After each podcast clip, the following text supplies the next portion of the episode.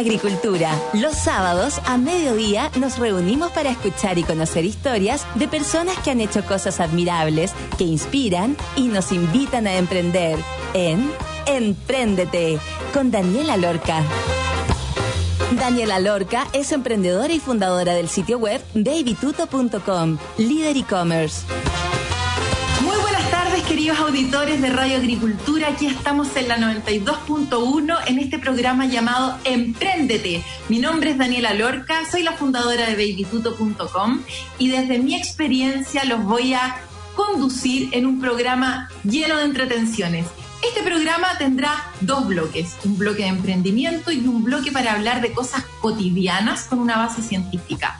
La idea de Emprendete es inspirar y entretener con historias notables de emprendedores, motivar a los auditores a emprender, respondiendo las preguntas que puedan tener sobre esta experiencia y compartiendo detalles de la realidad del emprendimiento, conversar sobre temas sociales que afectan a la calidad de vida de todos, de los emprendedores, de sus familias y desde una perspectiva optimista y basada en evidencia. Así que bienvenidos a este nuevo programa. Vamos a estar todos los sábados de 12 a 1 y síganos en nuestras redes sociales de Emprendete en Twitter para que nos manden todas las preguntas que quieran relacionadas con emprendimiento o temas cotidianos. Vamos a dar inicio a nuestra primera entrevista del día de hoy. Honor tener a una persona que yo conocí hace harto tiempo, que es una tremenda mujer relacionada con proyectos tecnológicos en momentos donde eso parecía ser cosa del futuro. Ha sido ganadora de infinitos reconocimientos, 100 mujeres líderes, emprendedora del año, jóvenes exitosas del diario financiero, etc. Estoy hablando de María Paz Guilet. Bienvenida a nuestro primer programa de Emprendete acá en Radio Agricultura. ¿Cómo estás? Muy bien, Daniela, gracias a ti. Un honor para mí ser la primera invitada a este programa que, encuentro que es una muy buena idea y el nombre me encantó, Emprendete, porque hay que ser muy prendido para emprender. Igual que tú, Daniela, compartimos esa pasión. Esa pasión. Oye, María Paz, primero, eh, para que los auditores te conozcan, cuéntanos un poco tu historia, cómo, cómo te criaste, con quién te criaste y cómo tu historia eh, te ligó a esta obsesión o esta afición por hacer proyectos con un desarrollo tecnológico tan fuerte? Perfecto. Mira, yo te diría que, bueno, tengo la suerte de haber, eh, tengo una, infancia súper normal, te podría decir, eh, en el colegio, bien. Lo que sí, quizás mirando como en retrospectiva, siempre me gustó como inventar cosas nuevas. Me gustaba la innovación, de repente veía algo y decía, ay, qué gana replicarlo yo. Y quizá podría haber ayudado, no sé, que tenía una vecina que tenía un computador y yo quizás lo vi por primera vez este computador y lo encontré interesante. Eh, y, te diría yo que eso, o sea, tal vez lo que me, interesaba cuando chica era, me gustaba la computación, tenía como computadores eh, y me gustaba como inventar cosas. Eh, después, bueno, llegué a la universidad, yo estudié ingeniería comercial en la Universidad Católica y ahí cuando estaba en tercer año de universidad, estamos hablando del 99, como que partió Internet. Y ahí como que vi esto y me aluciné, como que dije, oye, esto es como un medio, como un canal de venta, como lo encontré impresionante, como que el potencial que tenía. Y, y, desde ahí en el fondo empecé a emprender y ese año, el 99, eh, en una comida familiar me encontré con una prima que tenía, vendía cuadros, pinturas por internet, vendía art, digamos. Y ahí de repente hice el match y dije, uy, qué increíble entre esta cosa nueva que era internet y esto de los cuadros dije, ¿qué tal si hacemos una galería de arte por internet? Y en esa época era rarísimo, porque la verdad que no, no había nada relacionado a eso. Y yo tampoco tenía mucha relación con el mundo de arte artístico, nada, cero, pero tenía una amiga que su hermano era pintor. Entonces llamé a mi amiga y le dije, dame el teléfono de, de tu hermano Francisco Bustamante, que hoy día es un reconocido pintor.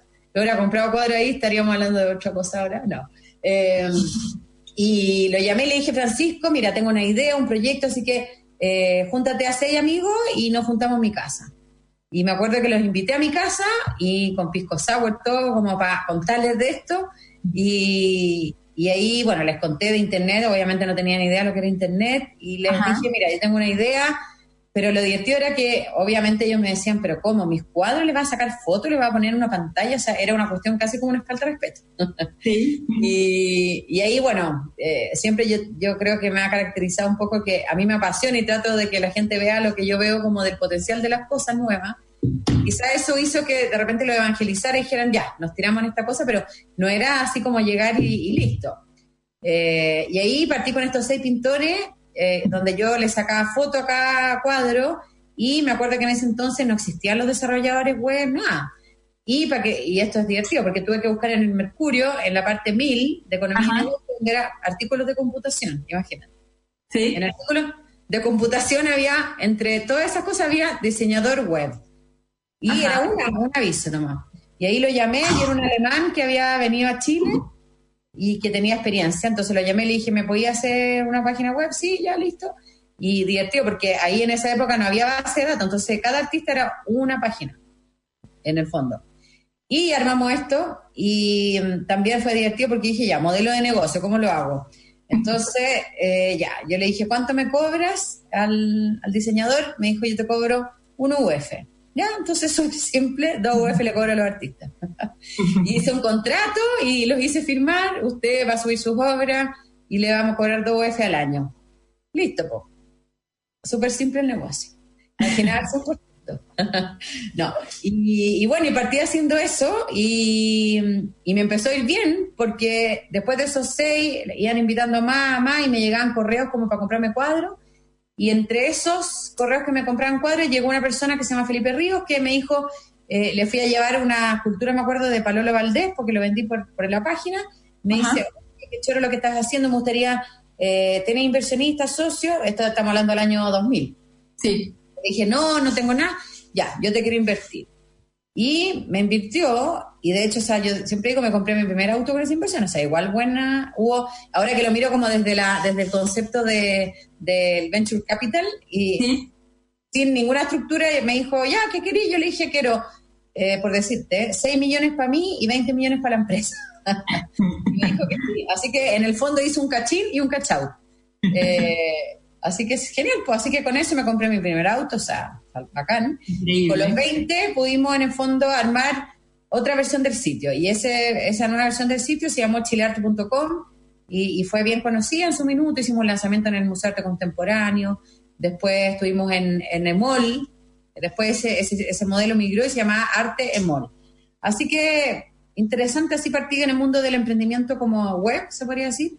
Ajá. Y bueno, y cuando estaba ahí, el año tipo 2002 yo ya había, estaba terminando la universidad o había terminado. Y si bien el sitio fue increíble porque logramos tener, pasamos a tener, no sé, como 5.000 horas de arte cargadas, eh, obviamente yo tenía que igual trabajar en, algo y, avanzar en mi carrera, entonces me encantaba Internet y llamé al gerente de e-commerce de París, en el año 2002. Y ahí, eh, bueno, y le dije, hola Andrés, mira, yo soy del mundo digital y me gustaría trabajar ahí porque era el único e-commerce. Y ahí me contrató. Y cuando me contrató, eh, tuve la suerte que en el fondo estaba súper incipiente y París.cl era la, única página que había eh, de comercio electrónico, antes que Falabella.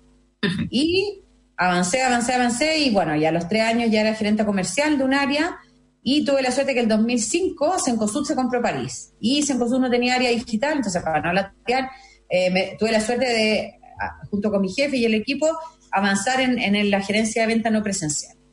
Bien. Y desde cero como los e-commerce del Jumbo, del Easy, de, de todo eso en el fondo, eh, además de, crear el concepto de marketing digital, partir desde el 0% de inversión a, lo que yo me fui ya después, nueve años después. Y fue una bonita experiencia, yo siempre la cuento como intrapreneur porque el emprendimiento no siempre es haciéndote tu propia empresa, sino, eh, y más que nunca hoy día se necesitan talentos en las empresas que, que quedan como crear y, experimentar y, basarse en cosas nuevas. Innovar desde donde estés. Exactamente. Así que cuéntanos ahora de Joycar, que es tu, tu, tu, tremendo éxito. Al final te está yendo increíble. ¿Y de qué se trata? Y, y, también si nos podéis contar cómo ha afectado el coronavirus a tu equipo en Joycar y al modelo de negocio original. Perfecto. Bueno, después del, emprendimiento, entre comillas, fallido de Happy Shop, que fue fallido en, muchas cosas, pero fue muy bueno en otra, y, nuevamente agradecer al equipo que, trabajó con nosotros ahí. Eh, tengo la mejor opinión, o sea, experiencia, yo los adoro por todo el esfuerzo que hicieron. Eh, bueno, y en 2014, con el gerente de tecnología de, de Happy Shop, Emilio Figueroa, obviamente uno siempre cuando está ahí dice, este es el último, este es el último, pero uno tendría que nacer de nuevo, porque hay esos momentos como de la verdad que uno como que se imagina una cosa, y eh, yo creo que te pasó a ti también, que es como el momento wow que dicen, que es como que uno ve algo y dice, no, esto es, ¿ya? Eh, y ahí en el fondo yo estaba haciendo como una asesoría en el mundo como automotriz y de repente vi esto, este tema del, del IoT para los autos. Y me imaginé en el fondo todo el impacto que iba a tener esa tecnología como en los cambios de, de los negocios, en la industria de los seguros y automotriz. Y ahí la verdad que eh, hablé con Emilio y le dije, hagamos esto perfecto, hagámoslo y listo. Y de los aprendizajes que yo había eh, aprendido en el fondo de Happy Shop era que es malo levantar capital tan al principio, porque estáis muy preocupado el directorio, porque al final quizá en ese entonces era peor todavía, entonces había que dedicarle mucho foco a eso y la verdad que lo mejor es partir como bootstrapping y lo que yo digo de repente cuando me invitan a charlas como pyme, o sea, la pyme no está pensando en el pitch, no está pensando en, en el inversionista, está pensando en tengo que pagar los sueldos a fin de mes. Entonces, cuando tú tenías esa mirada más pyme, eh, eres más como autoexigente de encontrar clientes que te paguen, etcétera. Y después, de, si, tú, si tú logras eso, te van a ayudar los inversionistas. O sea, no hay que pensar en el pitch el día uno, eh, porque eso es un error, creo yo, de, de mucho eh, concepto emprendedor de, de, libro, digamos, como de hacer el libro de una startup y, y del pitch. Bueno, y ahí en el fondo con Emilio lo que hicimos fue como armar una prueba de concepto, un proof of concept, y se lo fuimos a presentar a una compañía de seguro. Y gracias a Dios nos fue bien y, y gracias en el fondo a esa primera factura rentamos la oficina y, yo, claro, rezaba para que no me dijeran, oye, ¿dónde están ustedes? ¿Dónde están ustedes acá? En el fondo no tenemos oficina. Eh, y con la primera factura logramos comprar esa oficina y logramos contratar a, a dos o tres personas más. Y así fuimos creciendo el primer año hasta que en el fondo ya queríamos como incorporar a otro y, los sueldos en el fondo nosotros con Emilio también, me acuerdo que el Banco Santander nos, dio, nos abrió una cuenta y con las 500 lucas de línea de crédito éramos felices. Y, y yo, por ejemplo, tenía como unos ahorros, pero Emilio necesitaba más porque era padre de familia, digamos, entonces ahí, eh, entre que yo hacía asesoría y, y, esa plata se la pasaba a él, pudimos vivir el primer año, como milagroso. Hasta que yo vi que en el fondo ya era hora de levantar un poquito de capital y hablamos con Magma Partners, que es como un fondo muy bueno early stage de eh, Nate Luxi. Y, y ahí nos puso como 150 mil dólares.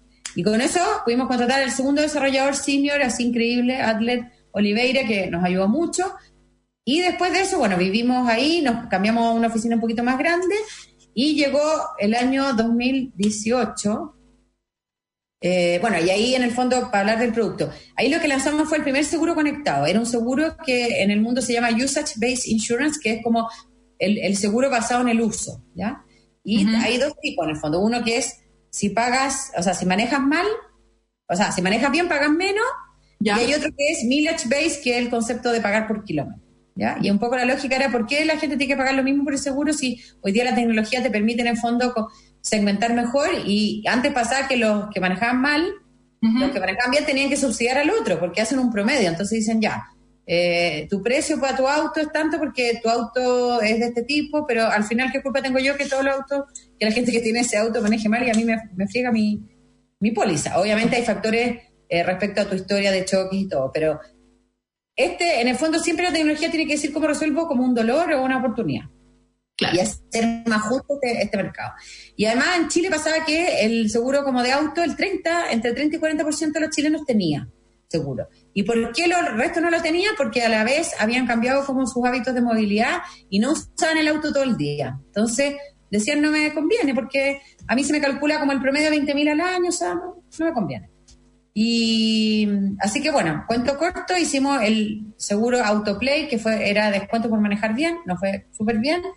Pero el 2017, a ver, sí, 2017 o 16, eh, un poco evangelizando a nuestro cliente sur y todo, le dijimos, ¿por qué no hacemos seguro por kilómetro?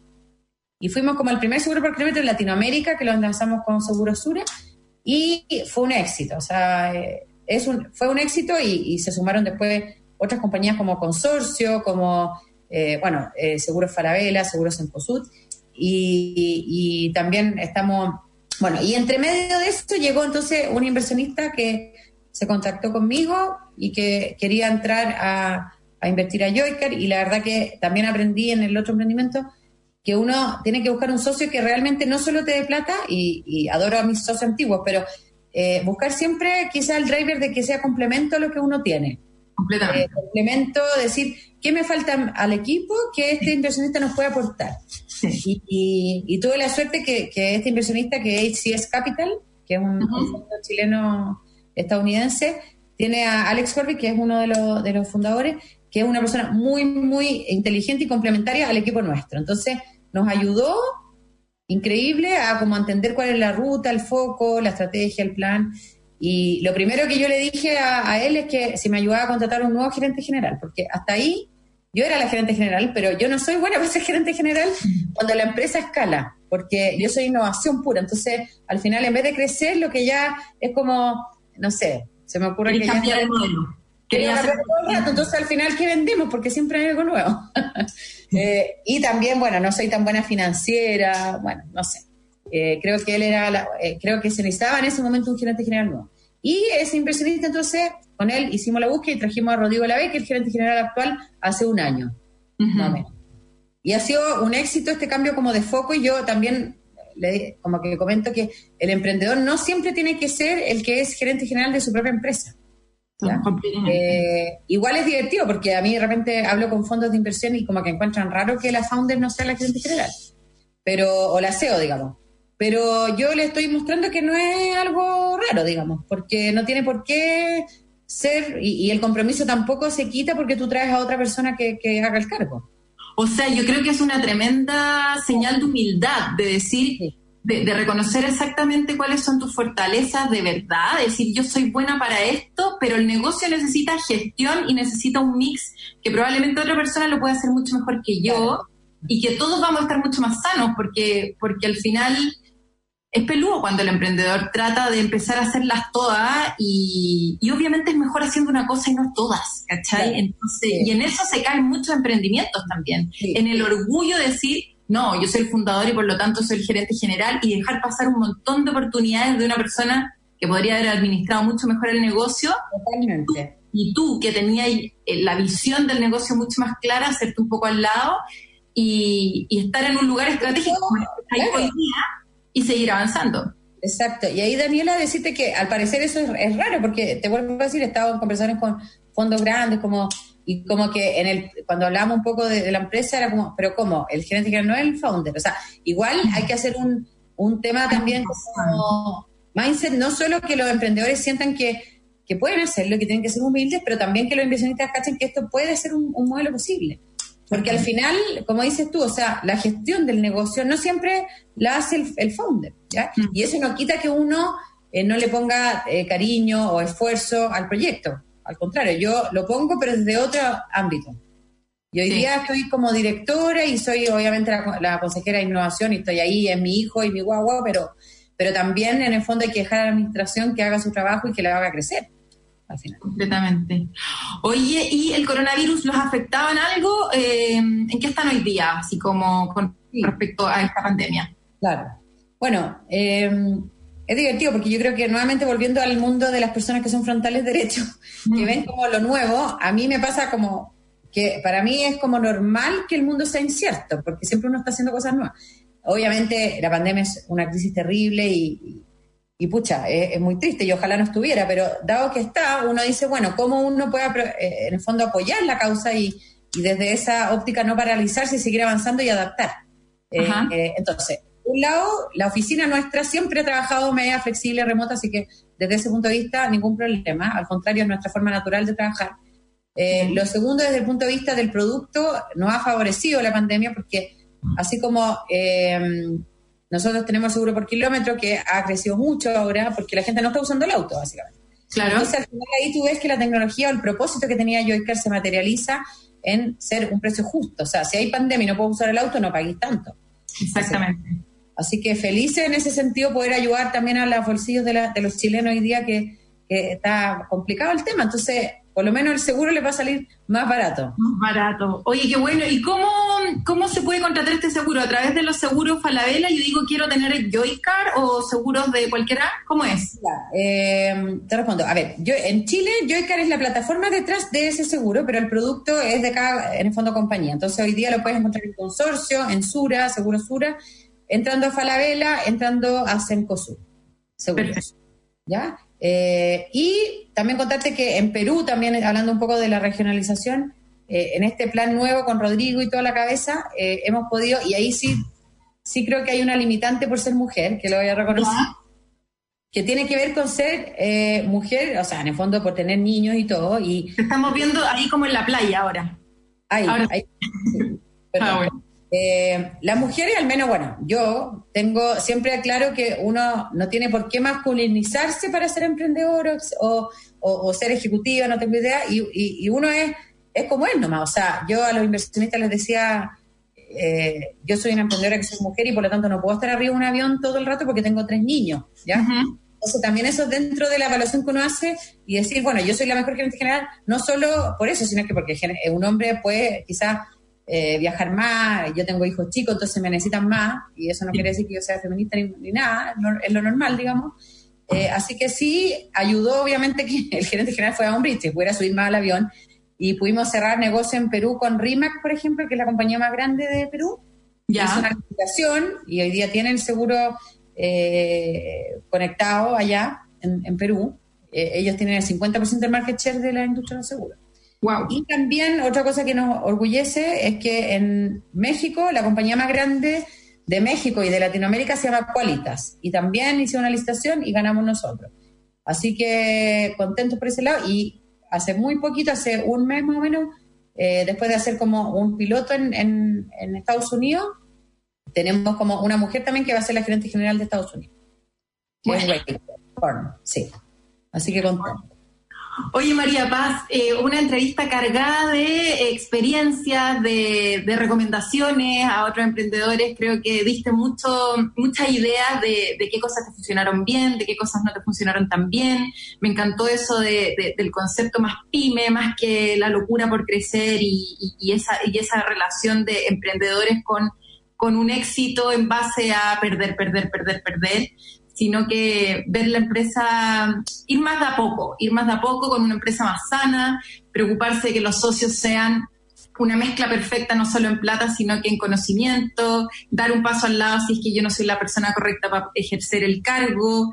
Y nada, y todo lo que contaste, y increíble lo que están haciendo con Joycat, de todas maneras, o sea, hoy día no hay, no hay tiempo eh, ni plata, o sea, no se puede gastar ni tiempo de más, ni plata de más, y el beneficio que, están teniendo las personas por poder eh, tener este seguro por, kilómetro es impresionante. Y lo que decís tú, qué increíble cómo la tecnología resuelve eh, problemas que han existido siempre. Y, que personas como tú, que están mirando eso, que nadie más está viendo, eh, puedan crear estos, estos productos para que, para que las personas, al final, el cliente final sea el beneficiado. Así que Muchas, muchas gracias. Lo último que te voy a preguntar, antes de pasar al siguiente bloque, es ¿qué les diría a todas estas personas que están eh, complicados con sus negocios actuales, eh, que esta pandemia todavía no los ha hecho como reaccionar en decir tengo que cambiar? ¿Qué, qué consejo desde todo lo que hay vivido les podrías decir a esas personas? A ver, yo te diría que hoy día estamos en el mejor momento para la startup y para los emprendedores. ¿En qué sentido?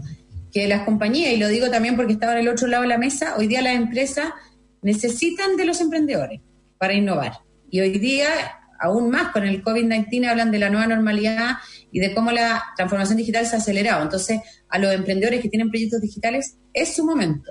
Y como es su momento, tienen que afirmar, amarrarse las mangas y partir donde sus clientes, que son las, por ejemplo, las empresas, buscar eh, clientes como empresa o buscar paneles en las empresas y tirarse a la piscina nomás, decirle, oye, quiero, eh, yo creo que el momento de la cooperación, o sea, no van a, que, dejen de pensar en el, en el pitch, insisto, que dejen de pensar quizá en el fondo de Corfo, que yo me parece súper interesante, pero, pero acá hay que pensar como pyme, o sea, la pyme no va a Corfo necesariamente, la pyme va a, su empresa, prueba el modelo de negocio y día se, se puede probar tracción sin gastar nada.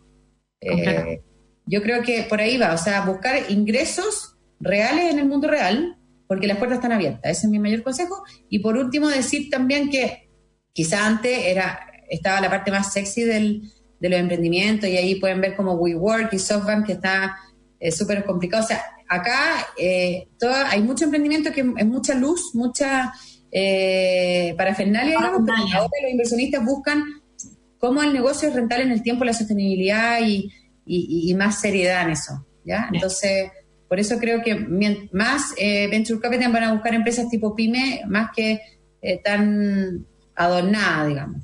Completamente. Ya, pues muchas gracias, te pasaste, un honor tenerte en este programa. Listo, Ahí estamos contando.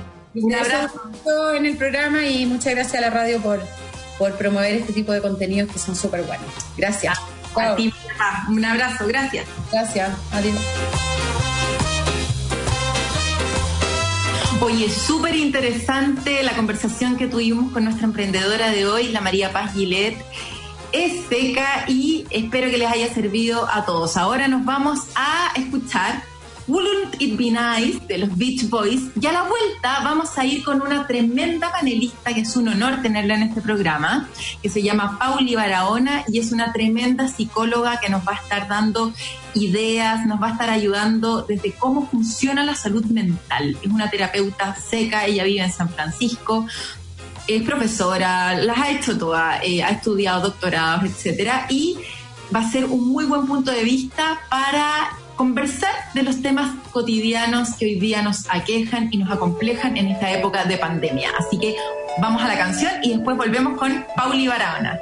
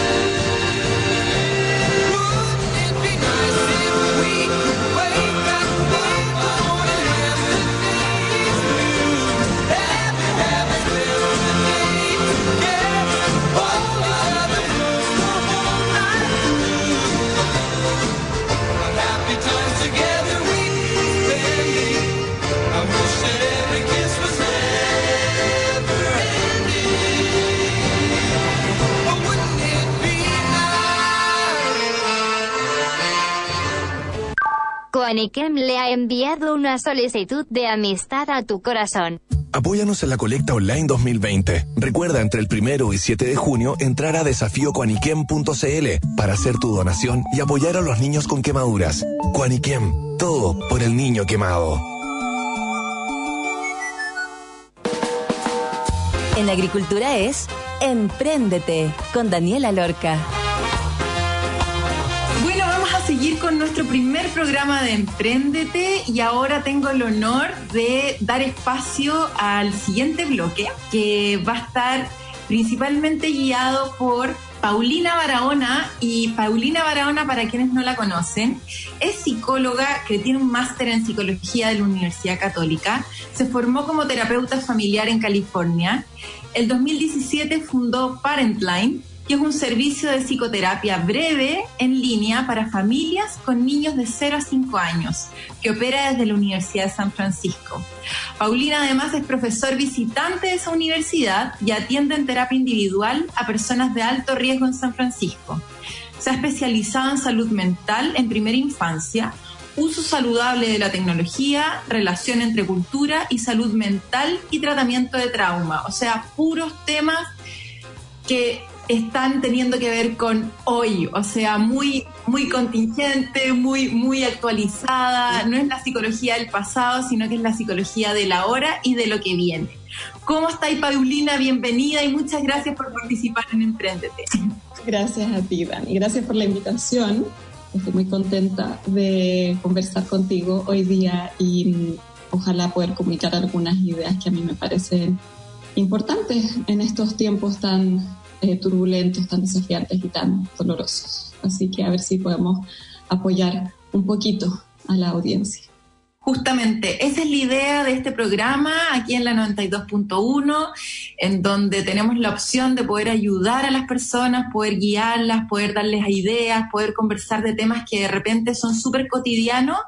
Y qué bueno que tener una base más científica, saber si lo que estamos haciendo podría hacerse de otra manera, cambiar la forma que tenemos para ver las cosas.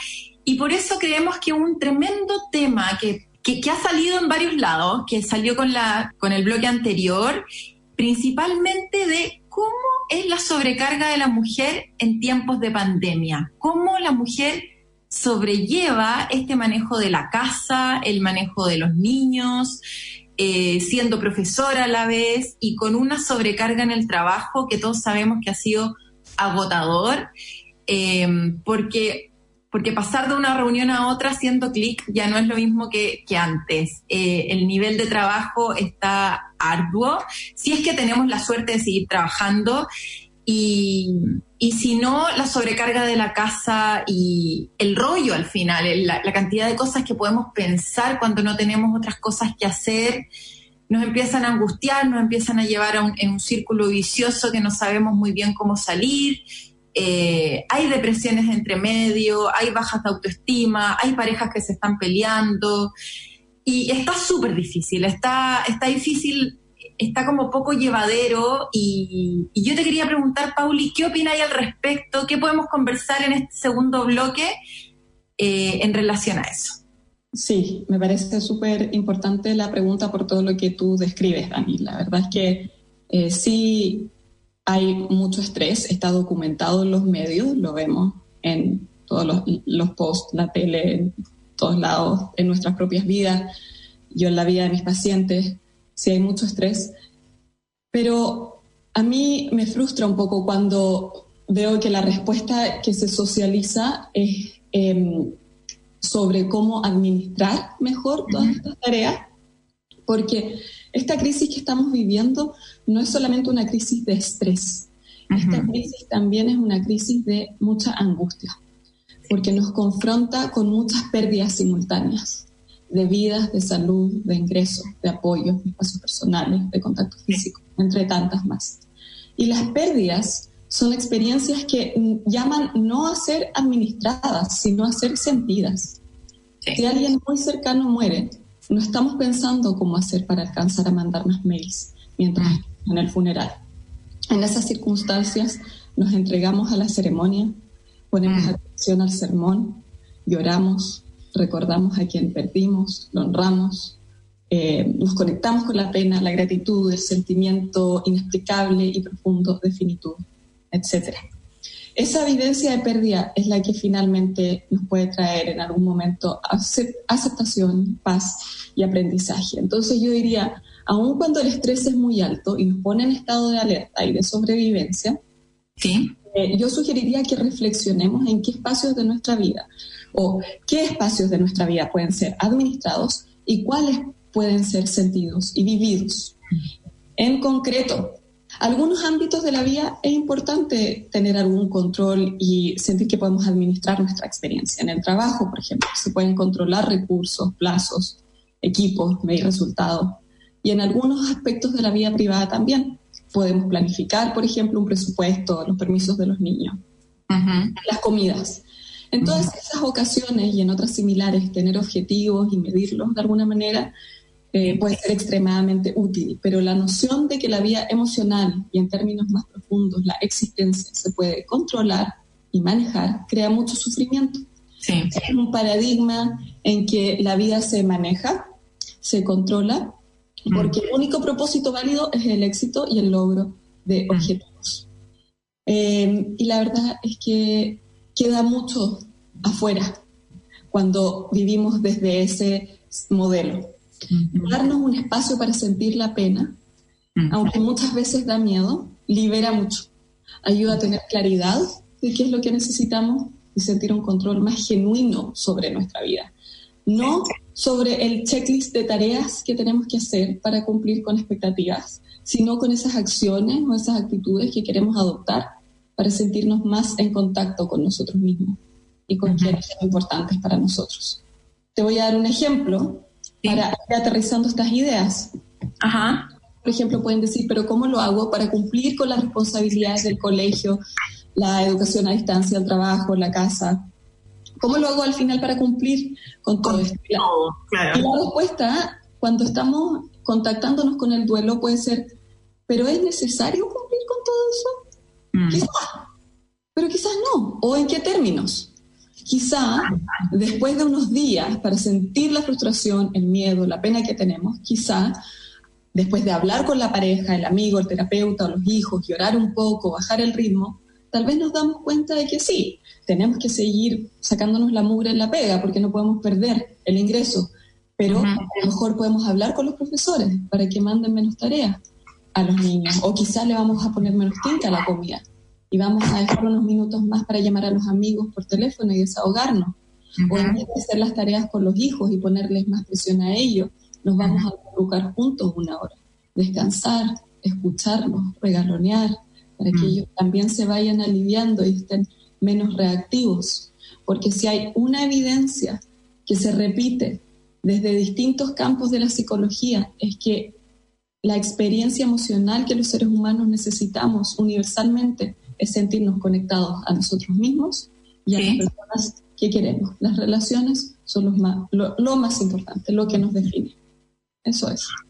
Oye, ¿y mm, qué, cómo uno, cuando uno dice, eh, cuando tú, cuando te escucho y, dices como conectarnos con la pena, em, yo creo que somos una sociedad, o no sé, estoy hablando de, de, repente de mí, pero a mí me pasa que a mí, eh, yo he tenido que trabajar el tema de conectarme con mis emociones, como que eh, fui una generación que eso no, no era como importante en, ningún ramo, en ninguna parte. Eh, se hablaba de cómo te conecté con las emociones, sino que lo que tú decís, como esa obsesión de lograr el éxito y como de terminar una carrera y de seguir estudiando y de trabajar en un lugar ok y de casarte y un montón de como de no, no, son ridículos, pero son como el, el, paso a paso de una vida normal. Y hay muy poco espacio para sentir, hay muy poco espacio para conectarse con las emociones, efectivamente. Y yo creo que esa falta de conexión de las emociones que hemos tenido todos los que estamos hoy día, eh, de, de, tapar el sol con un dedo, de no, de no haberse como trabajado, de no conocerse y de no saber qué cosa eh, te da pena, te da rabia. Hay casos incluso donde de repente yo no sé si tengo pena o rabia o angustia, no puedo como ponerle nombre a las emociones por lo poco que las conozco. Y llevo un tiempo trabajando el tema porque sé que es súper necesario, pero yo me imagino que a muchos de los auditores también les debe pasar de cuál es ese ejercicio o qué ¿Qué, técnicas podría usar yo para efectivamente empezar a conectarme con mis emociones, vivir el duelo, vivir la pena, estar más sensible y desde ahí, justamente lo que decís tú, empezar a administrar lo que realmente se puede administrar? Sí, es un muy buen punto. Eh, efectivamente, en términos culturales, eh, los valores de las sociedades en las que vivimos no nos ayudan a conectarnos con el sufrimiento por el foco en el logro y en el éxito.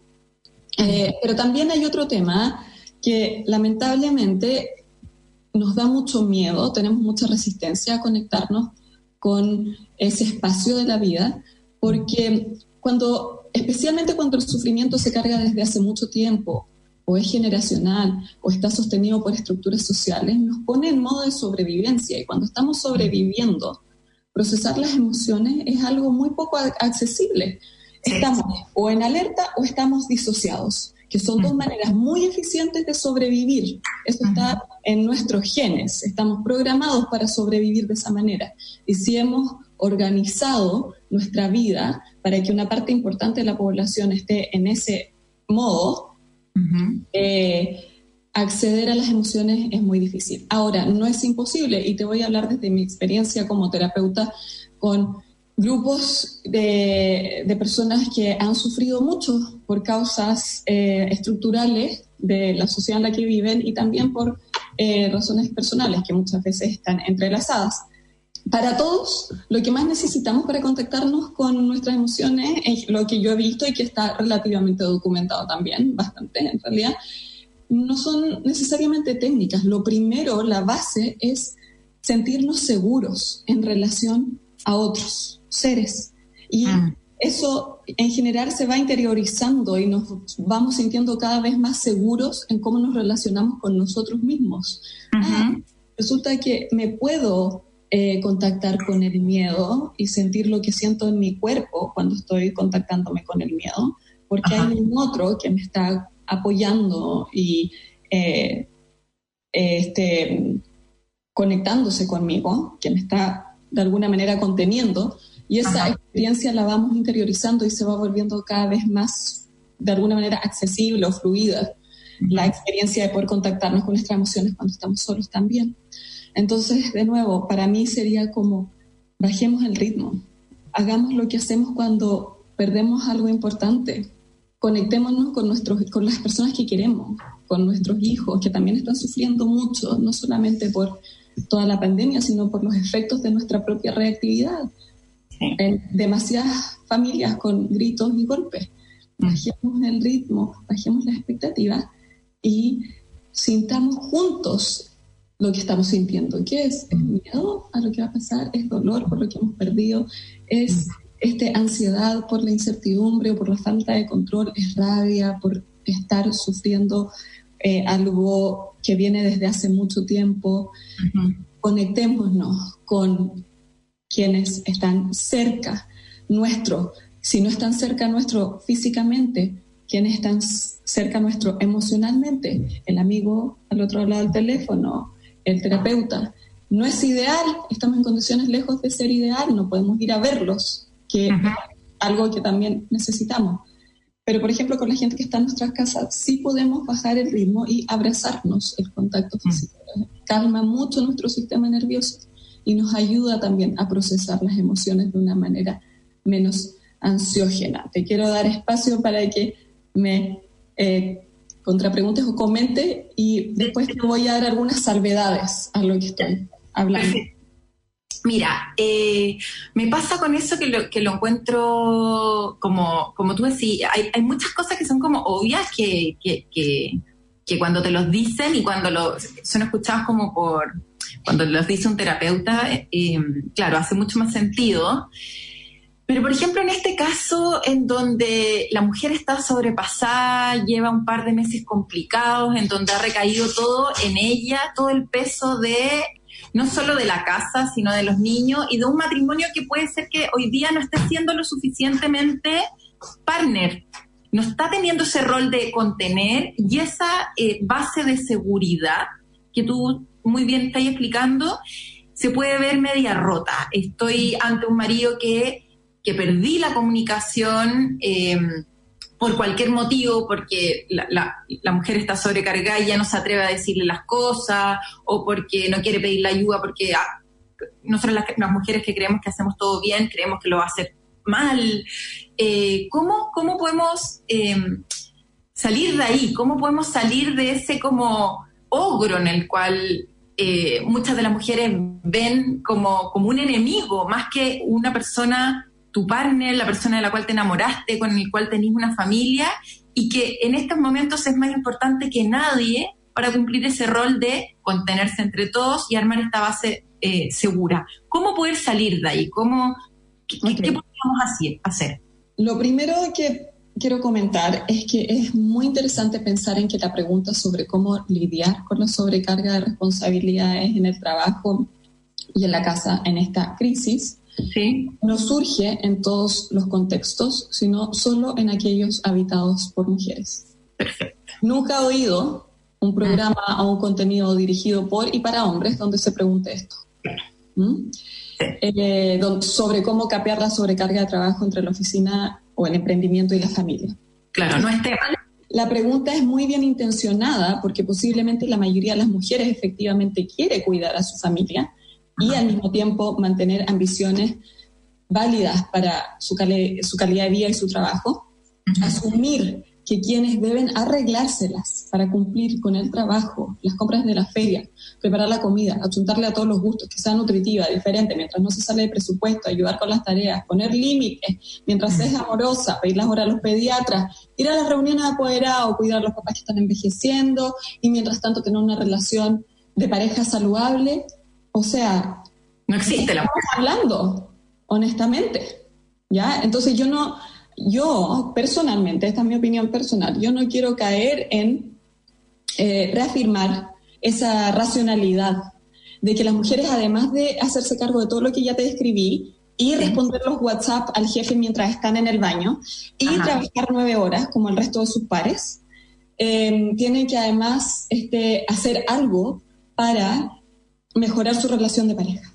Claro. La relación de pareja, como las otras responsabilidades que mencioné, son responsabilidad en parte de la pareja, de la familia, la familia extendida y la comunidad. Nosotros, como cultura, hemos individualizado en un género la responsabilidad de cuidar a toda la comunidad. Y que además en su tiempo libre tengan una carrera. ¿Ya? Y en su tiempo libre tengan ganas de tener una relación de pareja exitosa. De nuevo, la opción es, ok, me puedo subir a la ruedita de hámster, ¿no? Y seguir pensando que a lo mejor hay un post, una revista que puedo leer, un terapeuta que puedo ir para ver qué más hago para, no sé, eh, estimular la relación de pareja en términos de crisis. O puedo bajar el ritmo, puedo llorar, puedo llamar a una amiga o un terapeuta o alguien que me guíe o me contenga en estos momentos y realmente tomar, observar cuál es la calidad de mis vínculos. Claro. Y Importante. cuáles son los apoyos que estoy recibiendo, cuáles son los apoyos que yo merezco y cuáles son los apoyos que estoy recibiendo, no solamente desde la pareja, sino de nuevo desde la comunidad, y cuáles son los que me faltan, cuáles son las cosas que yo puedo controlar y cuáles son las que no. Y desde ahí actuar. Yo estoy incluyendo en mi discurso a la comunidad, no solamente a la pareja, porque eh, estamos acostumbrados a privatizar la solución, la respuesta a necesidades de cuidado de la familia o de las personas.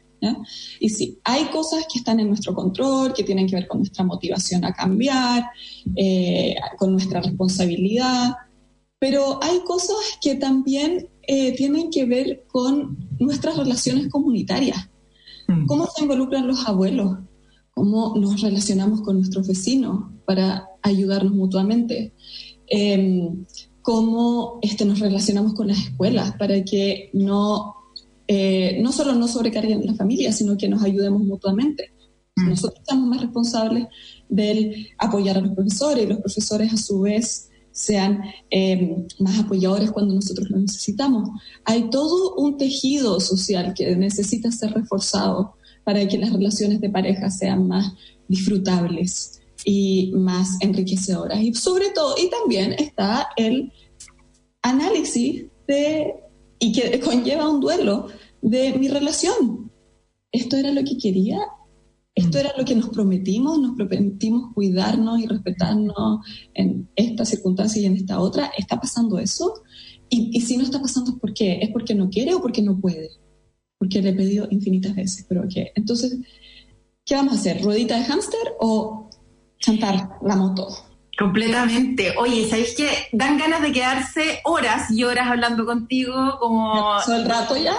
Ya pasó el rato, así que creo que salieron varios subtemas que podemos ir tocando en los siguientes programas y también vamos a invitar a todos nuestros auditores a que en nuestra cuenta de Twitter eh, de Emprendete nos puedan mandar distintas preguntas que quieran hacer de cualquier tema, ya sea con relacionado con emprendimiento el primer bloque o con este segundo emprendimiento en donde vamos a tener a la Pauli guiándonos, dándonos ideas, hablando desde su perspectiva de estos temas cotidianos que nos preocupan a todos y que debemos estar todos súper conscientes de cómo enfrentar. Así que muchas gracias, Pauli, por, este, gracias por el espacio.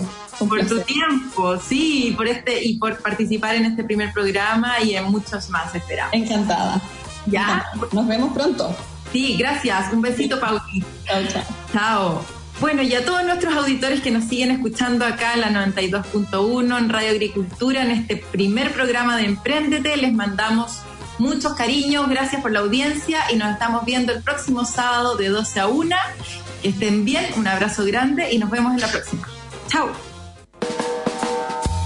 En Agricultura fue Empréndete con Daniela Lorca. Historias de personas que han hecho cosas admirables que inspiran y nos invitan a emprender.